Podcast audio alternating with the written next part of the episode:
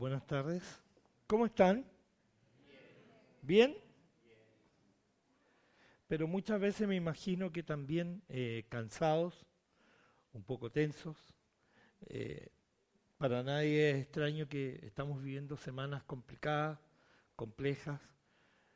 Eh, siempre digo con, con sentidas peticiones muy legítimas que de alguna u otra forma tocan diversos ángulos de nuestra vida y probablemente todos nosotros tenemos emociones distintas frente a lo que vivimos. No es menos cierto que algunas personas pueden sentir rabia, otros pueden sentir temor, quizás otros pueden sentir inseguridad, otros pueden sentir amenazas a su propia vida, a sus fuentes laborales. Y, y así sucesivamente todas las emociones son válidas y son propias de momentos y de situaciones como esta. Pero nosotros somos un pueblo, un pueblo que Dios ha escogido. Dice su palabra que, que somos un real sacerdocio, una nación santa, una nación santa en medio de otra nación. Y, y como, como nosotros vivimos esta tensión, esta emoción durante toda esta semana, creemos como iglesia y yo como pastor tengo la convicción que la única herramienta, la única forma de llegar a tocar el corazón del Padre, a tocar el corazón de Dios es a través de la oración. Oramos por la paz, pero también oramos por la resolución de los conflictos que, que, que vivimos, de las tensiones, de las necesidades.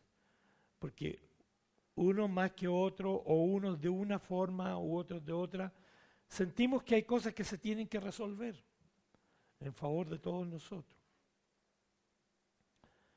Y lo que puede ser una bendición para algunos, probablemente para otros no lo sea tanto, pero otras cosas que puedan alcanzarse con, con mejoras, obviamente van a ser una bendición para ellos y para los otros simplemente disfrutar.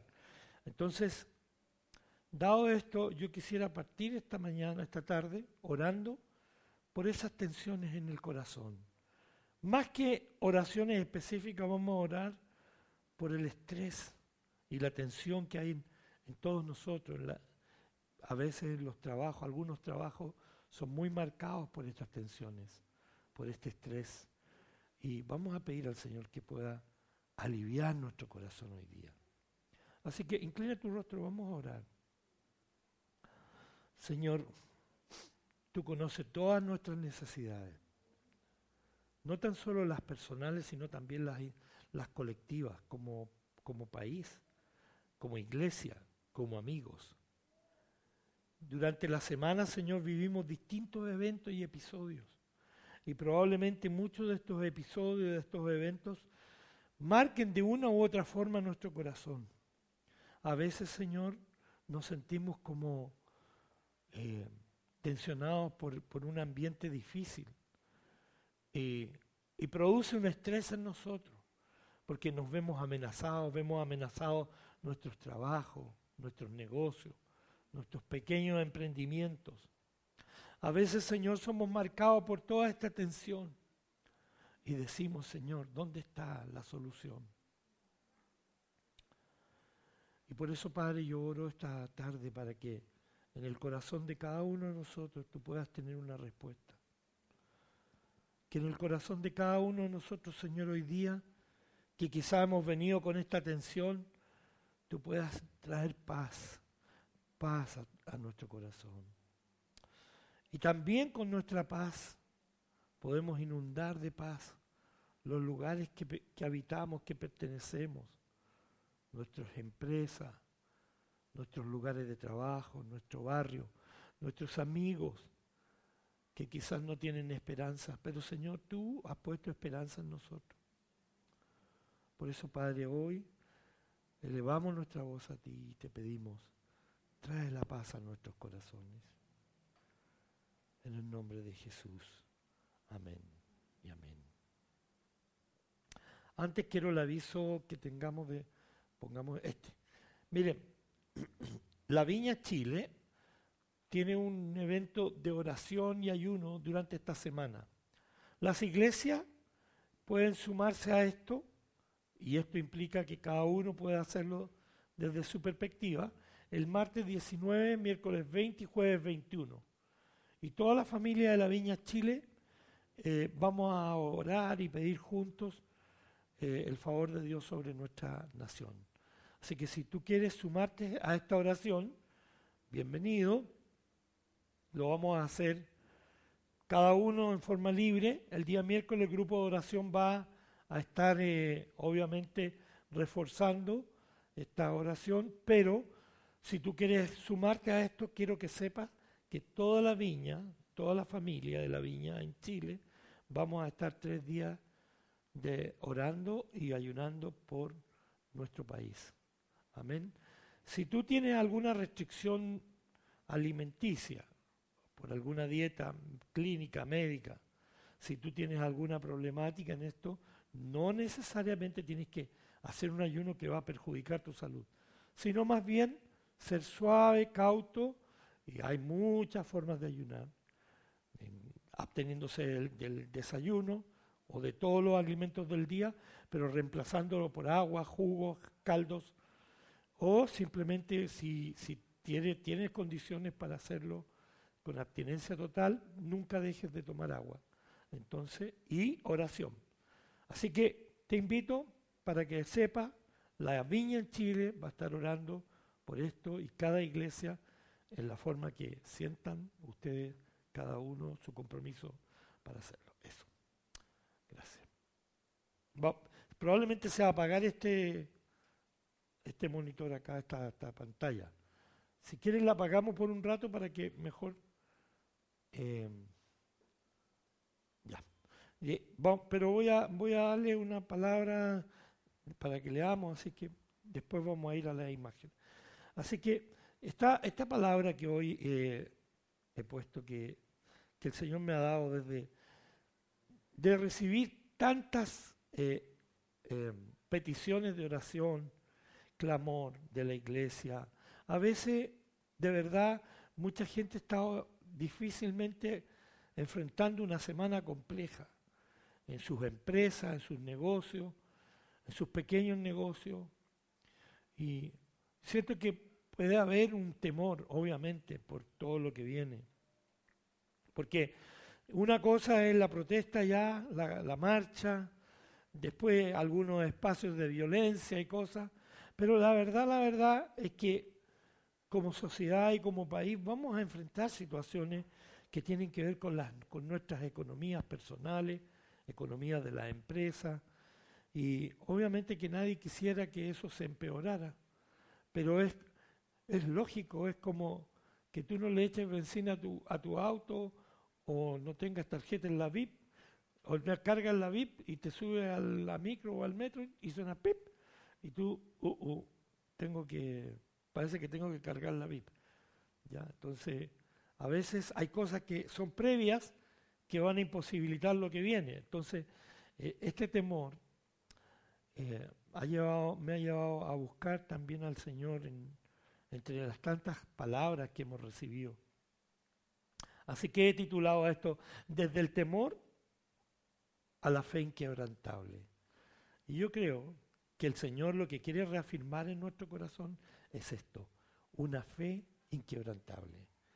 Algo que esté a prueba de todas las circunstancias y los tiempos que vivimos. Así que te invito a que busques en el libro de Daniel. El libro del profeta Daniel en el capítulo 9, vamos a leer desde el versículo 18 al 19. Daniel capítulo 9, versículo 18 al 19.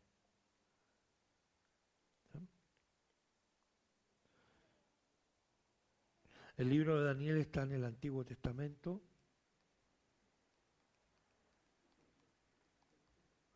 Parece que está anticipado ese. Uno más atrás, Jordan. Ahí. Entonces, libro de Daniel, capítulo 9, versículo 18 19. Dice así, préstanos oído, Dios nuestro. Abre los ojos y mira nuestra desolación y la ciudad sobre la cual se invoca tu nombre. Al hacerte estas peticiones, no apelamos a nuestra rectitud, sino a tu gran misericordia. Señor, escúchanos. Señor, perdónanos. Señor, atiéndenos y actúa. Dios mío, haz honor a tu nombre y no tardes más. Tu nombre se invoca sobre tu ciudad y sobre tu pueblo. Señor, gracias por esta palabra. Esperamos, Padre, que tú puedas hablar a nuestro corazón y animar nuestro corazón en este tiempo. Seguimos confiando en ti. Seguimos pidiéndote a ti. Y como dice esta palabra, no apelamos, Señor, a tu, a tu rectitud, sino más bien a tu misericordia, Señor. Por eso, Padre, te pedimos como, como Daniel lo hizo en su tiempo, viviendo circunstancias tanto o más complejas que esta. Escúchanos, Padre. Escúchanos y perdónanos, Señor. Y atiende y actúa nuestro clamor. Haz honor a tu nombre, Señor. No tardes. No tardes en responder a este pueblo que te ama. Y nos sumamos a miles de voces, Señor, de hombres y mujeres, a lo largo y a lo ancho de este, de este país, que están orando por una pronta solución. Señor, y sabemos que hay cosas que no se resolverán hoy o mañana o en estos meses. Tomará algún tiempo, Señor, pero queremos confiar en ti, Señor. Por eso, Padre, una vez más, mira nuestro clamor, Señor. Te lo pedimos en el nombre de Jesús. Amén. Daniel hace esta oración en medio de una circunstancia muy especial. El profeta está inmerso en una situación tan compleja como que, que Dios lo ha llevado a un lugar donde hay una máxima tensión, donde existe un, por decirlo de alguna forma, un ambiente tan poco favorable para Daniel.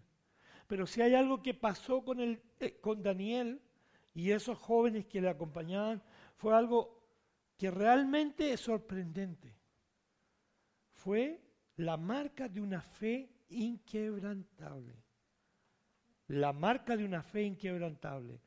Dios llevó a Daniel a vivir circunstancias que tú las puedes leer al leer el libro de Daniel. Al punto de llevarlo a un horno de fuego, a fosas de leones, a ser probado una y otra vez por el rey. Y Dios le dio el favor a Daniel. ¿Pero cómo? Lo hizo. Lo hizo a través de algo muy simple y clave para vivir circunstancias adversas que todos nosotros podemos estar viviendo, no tan solo en lo colectivo, sino en lo personal. Una fe inquebrantable. Una fe inquebrantable. Así que nosotros hemos sido testigos durante esta semana una vez y, y otra vez de hechos que envuelven a nuestro país. Probablemente el clamor popular muy genuino, pero también dolor por pérdidas de vidas, por pérdidas de cosas materiales, violencia, a veces injusticias.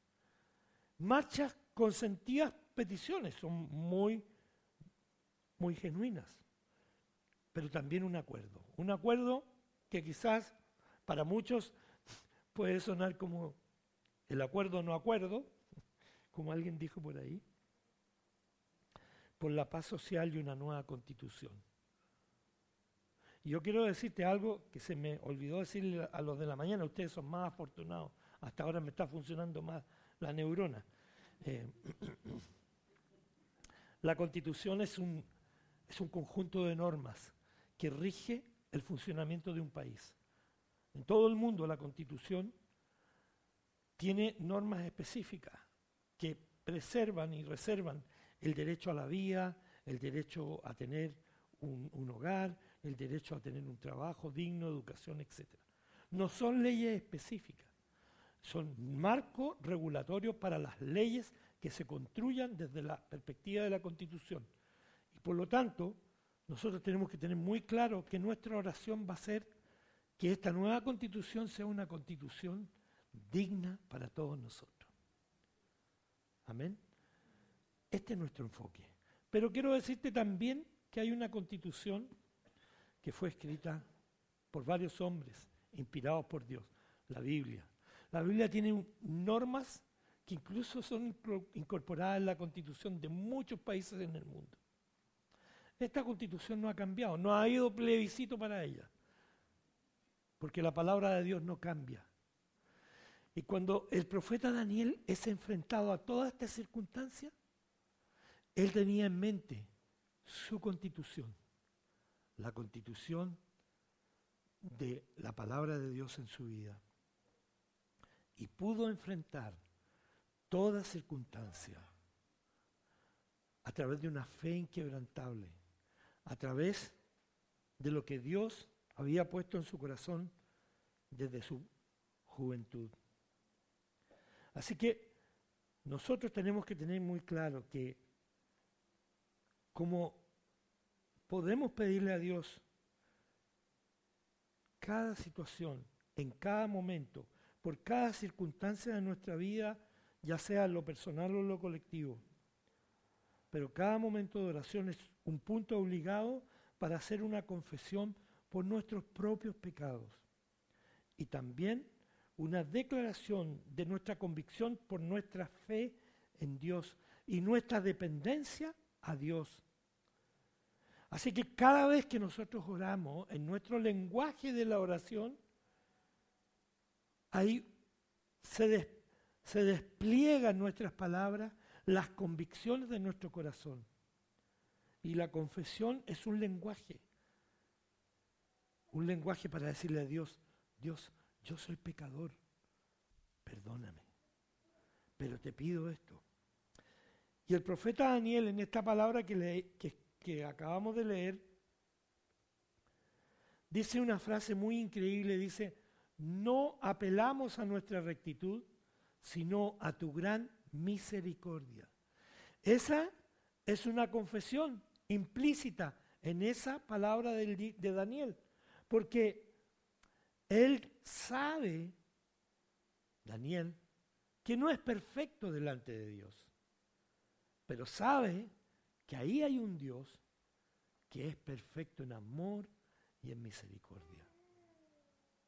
Cuando nosotros oramos hacia Dios, reconociendo nuestra falta, nuestro pecado, estamos confesando a Dios, pero recibiendo de Él su amor, su misericordia.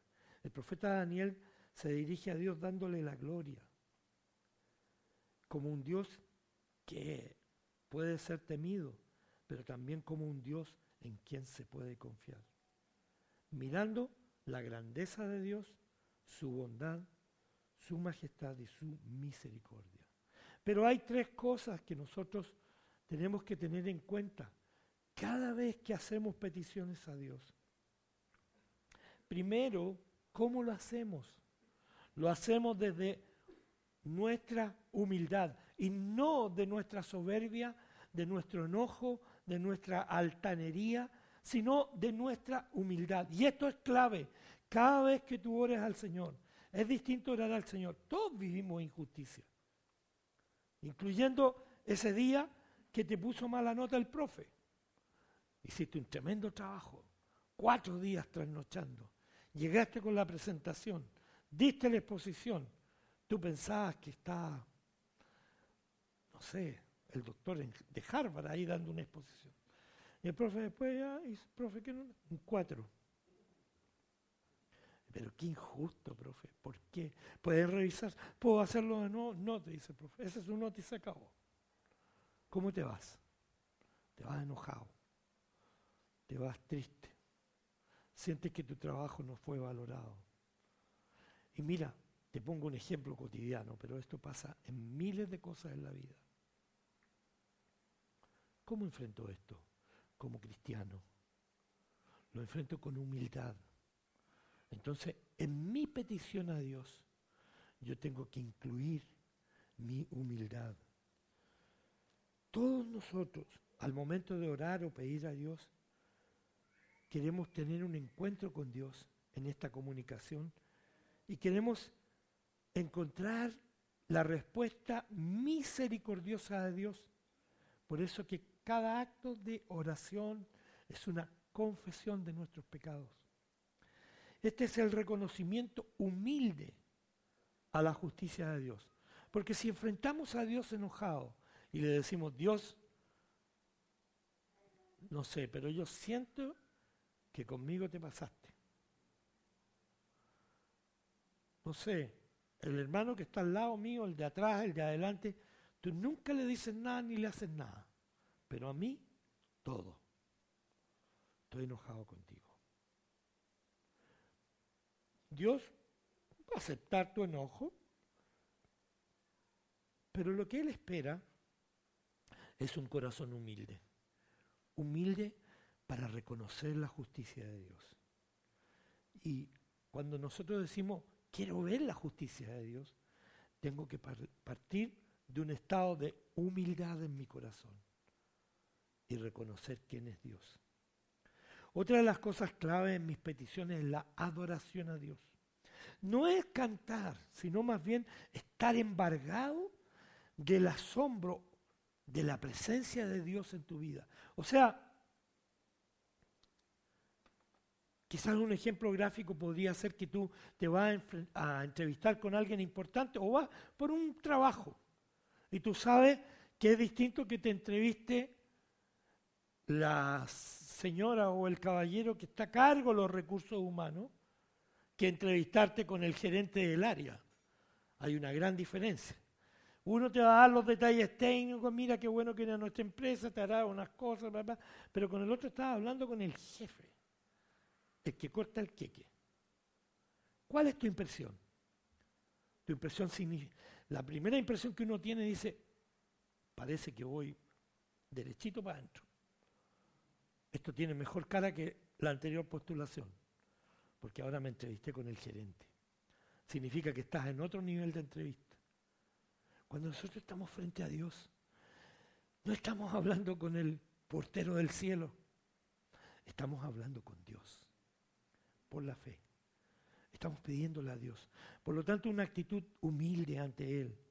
Una actitud de adoración a Él. Reconociendo quién es Él. ¿Por qué es un Dios tan grande y tan recto? Pero sobre todo, la misericordia de Él sobre nosotros. Habacuc 3.2. Quiero que leamos Habacuc 3.2.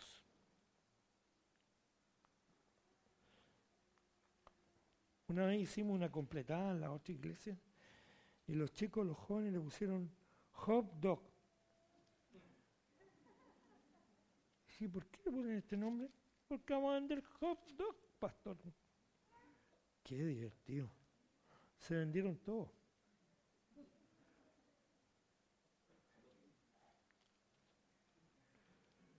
fantástico. Así que en el libro de Habacuc, capítulo 3, entre paréntesis, si no ven a Javier Yamin, está con. En realidad, la forraron, ¿ah? le, pegó la Bárbara y no se pudo levantar hoy día. No, está con está complicado igual que yo con, esta cosa del, de la alergia. Y a algunos nos pesca fuerte. A mí me agarró esta semana de nuevo la voz. Por algo será, ¿no es cierto?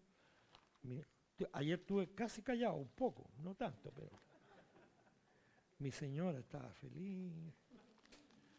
Dijo, uy, qué bueno. Qué bueno que te estás mejorando, me dijo.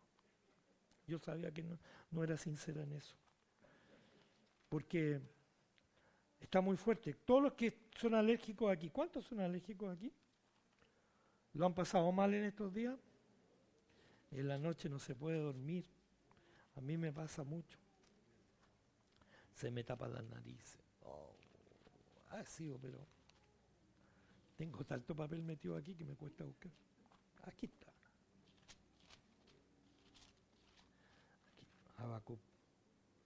Este profeta entre paréntesis, el profeta Daniel y el profeta Habacuc vivieron en distintos tiempos, pero con circunstancias tan complejas. Y en Habacuc 3.2 dice lo siguiente, Señor, he sabido de tu fama. Tus obras, Señor, me dejan pasmado. Realízalas de nuevo en nuestros días. Dalas a conocer en nuestro tiempo. En tu ira, ten presente tu misericordia. Es, entonces es esto, que cuando nosotros nos enfrentamos a Dios, reconocemos en Él un Dios justo, que imparte justicia, pero también un Dios que es lleno de misericordia. Y Pablo el apóstol dice, por nada estéis afanosos. Otra condición en nuestra petición, sin estar afanosos, si no sean conocidas vuestras peticiones delante de Dios en toda oración y ruego. Y el profeta Daniel aquí dice, Señor, atiéndenos y actúa. Pablo está diciendo, es cierto, podemos tener muchas circunstancias adversas alrededor que generen un estrés y una tensión. Y mucha gente, esas tensiones le producen ansiedad. Ansiedad es muy alta. Y hay personas con tendencias muy fuertes a las ansiedades. Y estas ansiedades hacen que nosotros estemos afanados, como que queremos buscar la única posibilidad y solución. Y cuando Pablo está diciendo, por nada estéis afanosos, como que alguien dirá, Pablo no sé en qué mundo vivió, pero todos los días yo tengo problemas, todos los días estoy viendo circunstancias difíciles. Y Pablo, el apóstol, está diciendo que no esté afanoso. Lo que está diciendo Pablo es, mira, sabiendo que sirves a un Dios vivo, grande y poderoso, dale a conocer tus peticiones. Dile lo que te duele. Dile lo que estás sintiendo. Por nada estéis afanosos, si no sean conocidas vuestras peticiones delante de Dios en toda oración y ruego. ¿Han orado más esta semana ustedes o no? Algunos nomás. La verdad. El Señor va a arreglar todo. Amén. Puede ser una oración. Señor, yo, alguien podrá, un día estaba escuchando a alguien, Señor, yo confío tanto en ti que sé que lo vas a hacer. Amén. Válido, estoy reconociendo quién es Dios. Pero sabes qué, Dios nos ha estado llamando a una oración mucho más profunda. Nos ha estado llamando a no tan solo orar por nosotros, sino que orar por el entorno, orar por nuestro país. Alguien dijo una vez, nadie puede apreciar más algo hasta cuando lo pierde, ¿sí o no? Y a veces nosotros no nos damos cuenta, disfrutamos de cosas en todo orden, y cuando lo perdemos decimos, wow, qué importante era, qué necesario era. Así que por nada estés afanoso, sino cada vez que ores, cada vez presenta tus peticiones a Dios. Y en medio de esta circunstancia hay un consejo de parte de Dios. Porque no dice Dios, yo voy a sacar la circunstancia para que tú vivas bien. El Señor dice, en medio de esa circunstancia, vive por la fe. ¿Qué fe? Una fe inquebrantable. Y lo que eh, el Señor nos enseña, que en medio de la circunstancia hay que tener una actitud, que el Señor dice humildad. Por eso que el libro de Habacuc, nuevamente en el versículo 4 del capítulo 2, dice lo siguiente. El insolente no tiene alma recta, pero el justo vivirá por su fe. Y muchas veces todos nosotros somos insolentes con Dios. Somos atrevidos. Somos pensando, ok, tengo confianza en Dios para decirle, Señor, ¿sabes qué te pasaste? Me tenía aburrido, me tenía hasta aquí. No sé si seguir orando. Una vez escuché a una persona que me dijo, no sé si seguir orando, pastor. Y yo le dije, ¿por qué? Porque yo siento que Dios no me escucha. Y empezó con, una actitud de queja tan profunda, no, no hacia personas, sino que a las circunstancias. Le dije, ¿sabes qué? Si tu corazón, si solamente tu corazón fuera humilde, probablemente Dios va a responder de otra forma a tus peticiones. Y que está diciendo esto, el insolente no tiene un alma recta, sino el justo vivirá por su fe.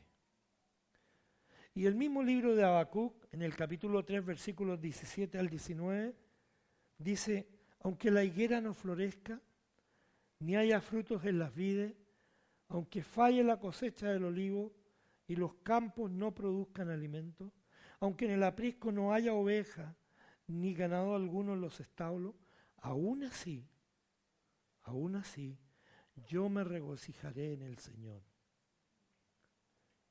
Me alegraré en mi Dios, mi libertador.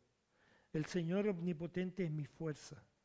Da a mis pies la ligereza de una gacela y me hace caminar por las alturas.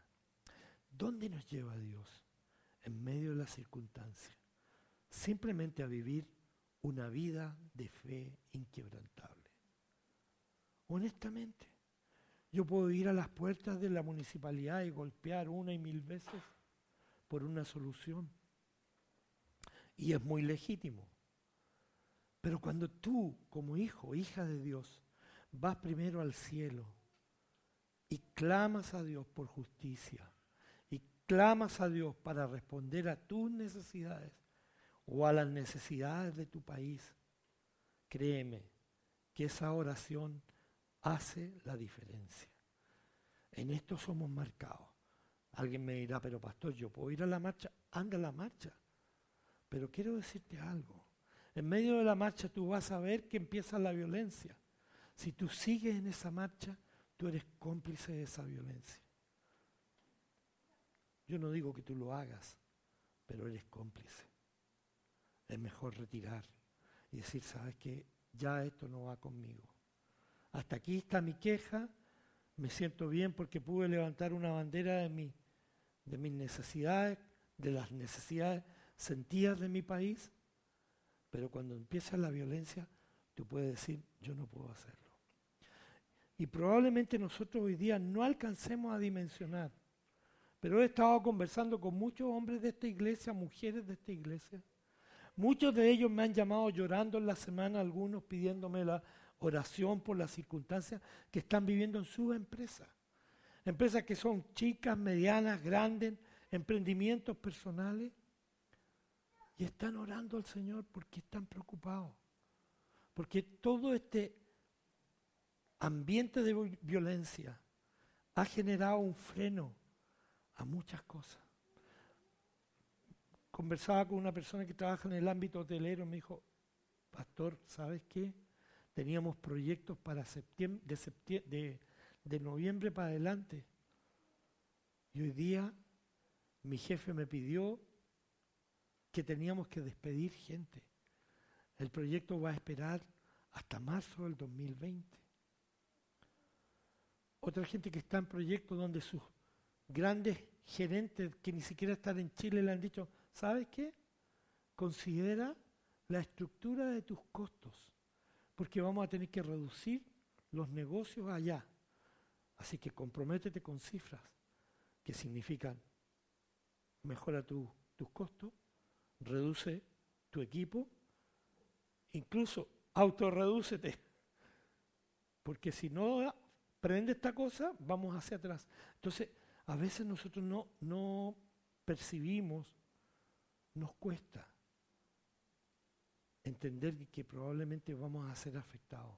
Pero en medio de eso, el Señor nos llama a vivir una fe inquebrantable. En medio de estas circunstancias complejas, complejas.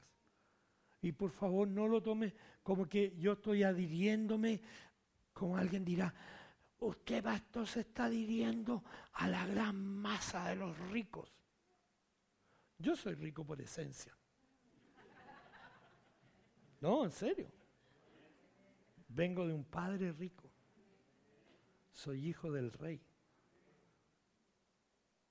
Así que yo me siento privilegiado por esa riqueza que Dios nos da. Pero tampoco yo me sumo a eso si hay una injusticia.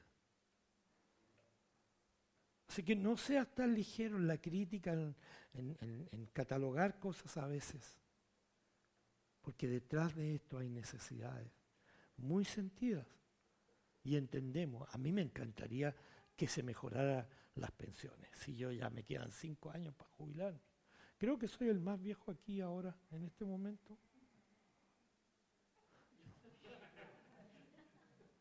No sé, no, Ignacio joven.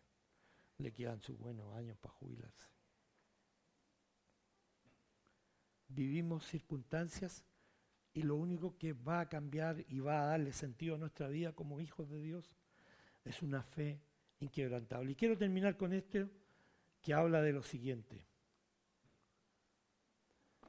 Es el libro de Hebreo, el libro famoso de la fe que nos habla de esta fe inquebrantable y dice así, por lo tanto, Hebreos 10, 35 al 38.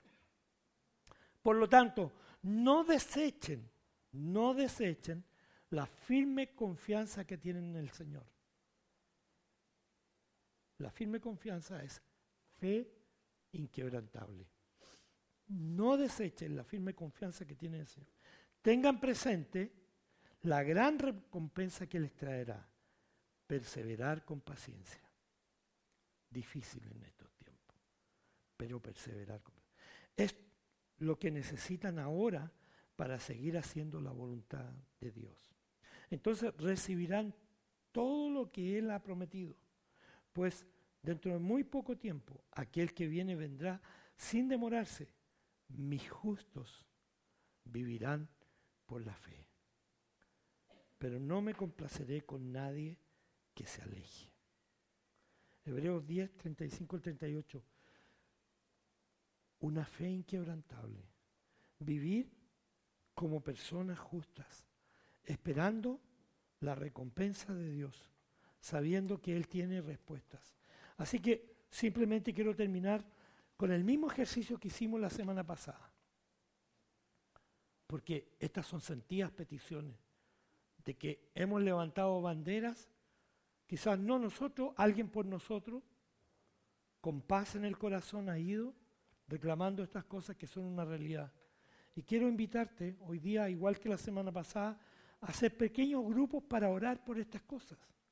Así que si tú sientes que tu oración hacia esto y te identificas con este punto, la persona que tome este papel lo va a levantar y te va a juntar para orar. Hace unas breves oraciones para terminar por los pequeños negocios y emprendimientos. ¿Alguien quiere orar por esto? Si alguien quiere orar por esto, allá.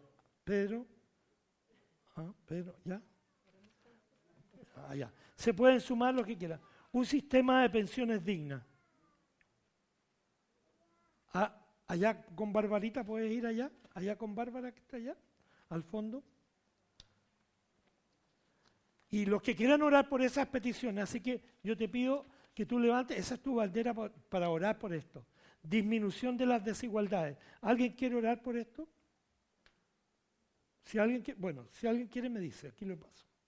Por la mantención de los empleos. ¿Quién quiere orar por esto? Acá. Entonces, todos los que sientan que esta es la oración por hoy para ti, súmate ahí. Salud de calidad con protección para todos. ¿Quién quiere orar por salud de calidad con estudiantes de allá? ¿Vienen los estudiantes?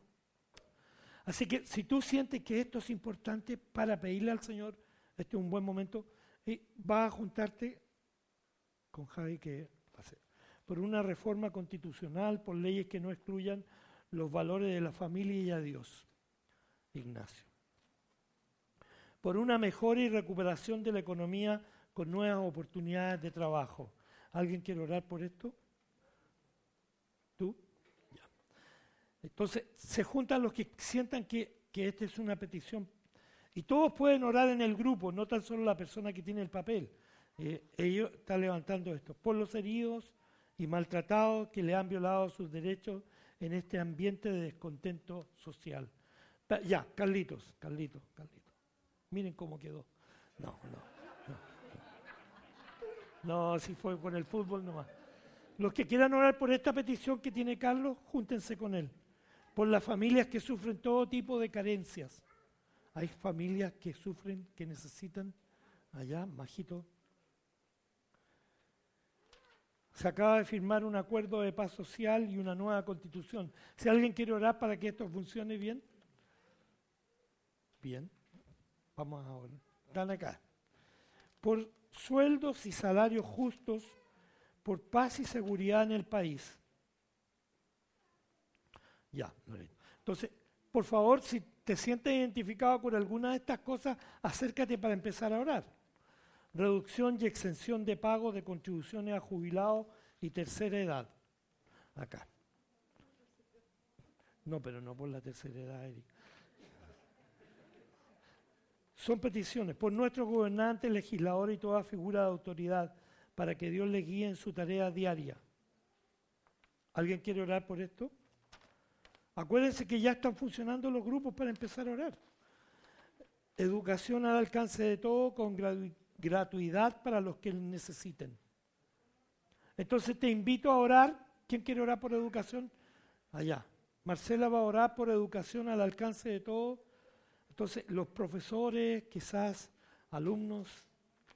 Entonces, por favor, te invito para que te sumes a orar en los grupos que tú sientas.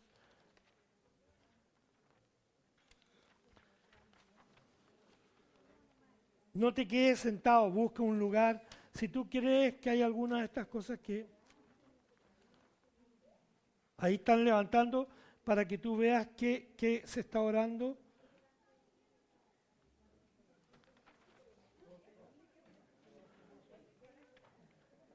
Hay una petición, busca, no te quedes sin orar, súmate a la oración.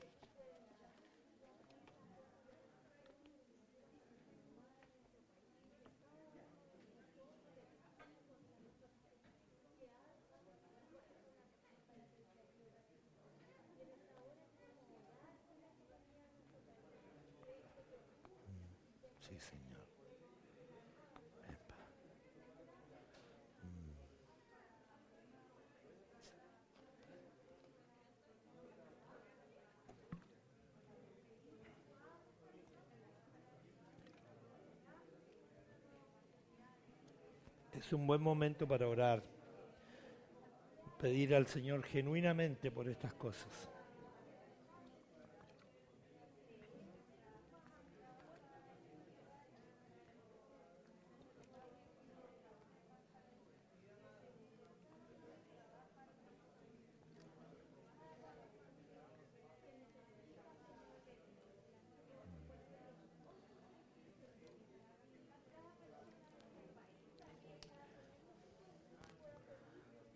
Esto no es un ejercicio de política, sino tiene que ver con nuestra capacidad de pedirle a Dios que Él atienda nuestra oración, con nuestra fe inquebrantable, con todo nuestro corazón pedir a Dios.